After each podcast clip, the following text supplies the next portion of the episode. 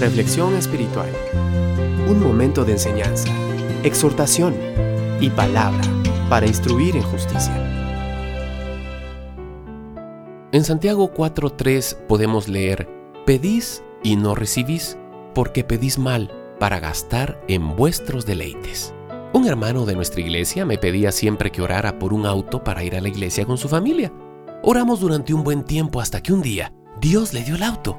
Sin embargo, este hermano y su familia dejaron de ir a la iglesia. Al preguntarle me explicó que ahora que tenía el auto, aprovechaba los fines de semana para ir a pasear y ver a los amigos y familiares.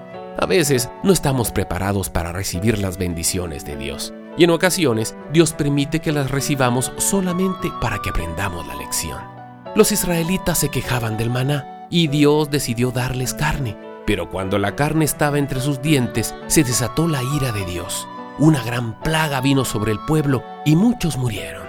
Dios quiere bendecirte, amigo que me escuchas, pero debes respetar sus tiempos. Recuerda que la bendición de Jehová no añade tristeza. Si Dios sabe que algo que tú deseas no está bien motivado, puede dominar tu vida o convertirse en un Dios para ti, seguramente no te lo dará. Hay una gran virtud en el contentamiento. Aprender a ser agradecido por todo lo que tienes y pídele siempre a Dios que se haga su voluntad en tu vida, su voluntad y nada más.